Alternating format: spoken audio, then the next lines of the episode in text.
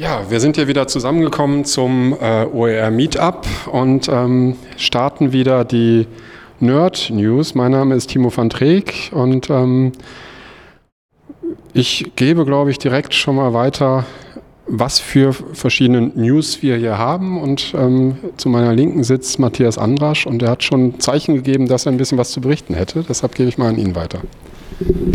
Ja, danke Timo. Matthias Andrasch hier. Ich habe nur ein paar kurze News, ehe wir vielleicht sogar noch von unseren Meetup-Teilnehmerinnen und Teilnehmern äh, ein paar News kriegen. Die erste News äh, passt sehr gut, weil er auch zu meiner Linken sitzt. Ähm, Jan Neumann, Dominik Ohr und Jöran Mus-Mehrholz haben einen, äh, den UNESCO-Länderreport zu Open Educational Resources fertiggestellt.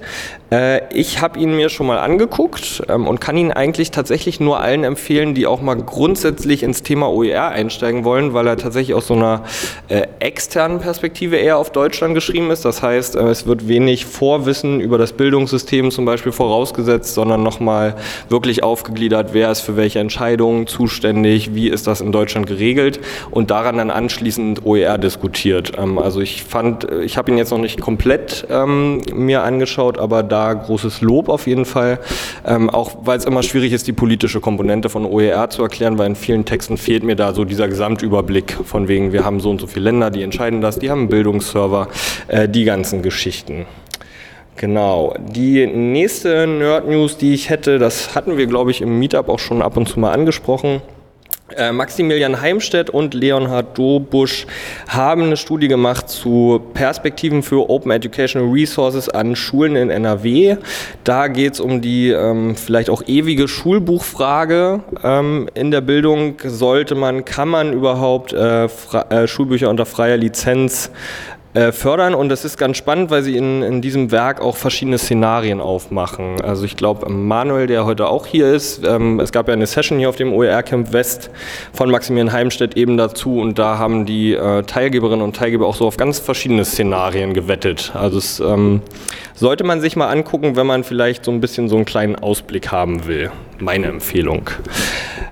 Und noch eine ganz persönliche Nerd-News von mir. Ich habe nochmal versucht, äh, in der Infografik Nachnutzung und Hürden bei Creative Commons Lizenzen irgendwie gegenüberzustellen. Wir hatten gerade im Meetup schon in der Vorstellungsrunde die kleine Lizenzfrage wieder angeteasert so ein bisschen.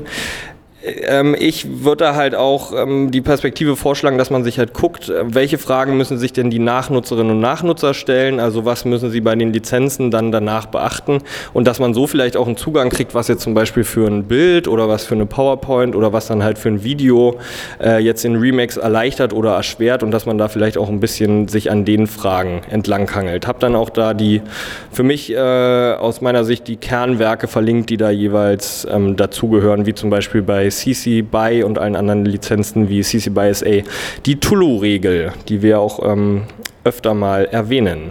Genau, und dann würde ich jetzt den Raum öffnen für Nerd News, die noch von den Teilgeberinnen und Teilgebern kommen. Möchte jemand? Ja, ähm, Jan Neumann hier. Eine äh, tolle neue Nerd News ist äh, vom äh, OER Festival letzte Woche in Berlin zu berichten. Und zwar ist dort das äh, German Librarian Network äh, Chapter Germany gegründet worden.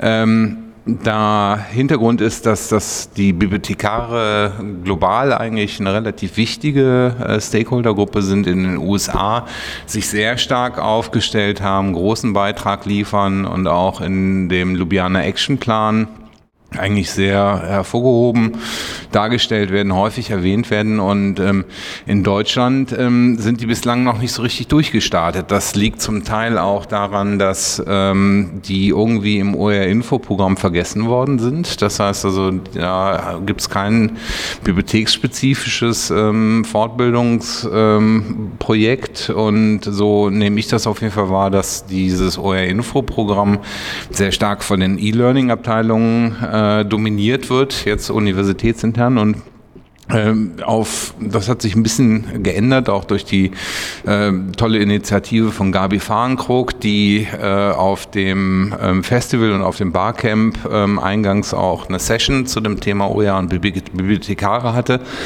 Und in, in, dieser Session ist dann eigentlich die Idee gekommen, lass uns doch ein, ein äh, Netzwerk von, von deutschen OER-Bibliothekaren gründen. Und dann haben wir direkt die nächste Session dafür angesetzt. Und eigentlich war die Session nur, lass uns doch mal überlegen, wie man das tun könnte. Und dann hat das so eine gewisse Eigendynamik bekommen und ratzfatz hatten wir am Ende dieser Session das ähm, das Netzwerk gegründet und ähm, wer also will, wer interessiert ist, Bibliothekare oder bibliotheksaffine Leute, die sich mit bibliothekarischen Fragestellungen äh, beschäftigen, können sich da gerne anschließen. Es gibt auf der OER World Map einen Eintrag dazu mit weiterführenden Informationen. Wir bauen gerade eine Kommunikationsplattform auf, ähm, damit wir uns austauschen können. Ähm, auf Twitter findet man das auch, aber ansonsten einfach auf der World Map nach OER Librarian Network Network Germany suchen. Vielen Dank. Haben wir noch weitere Nerd-News? Ich sehe Kopfschütteln, deswegen äh, Timo, du darfst das Schlusswort haben.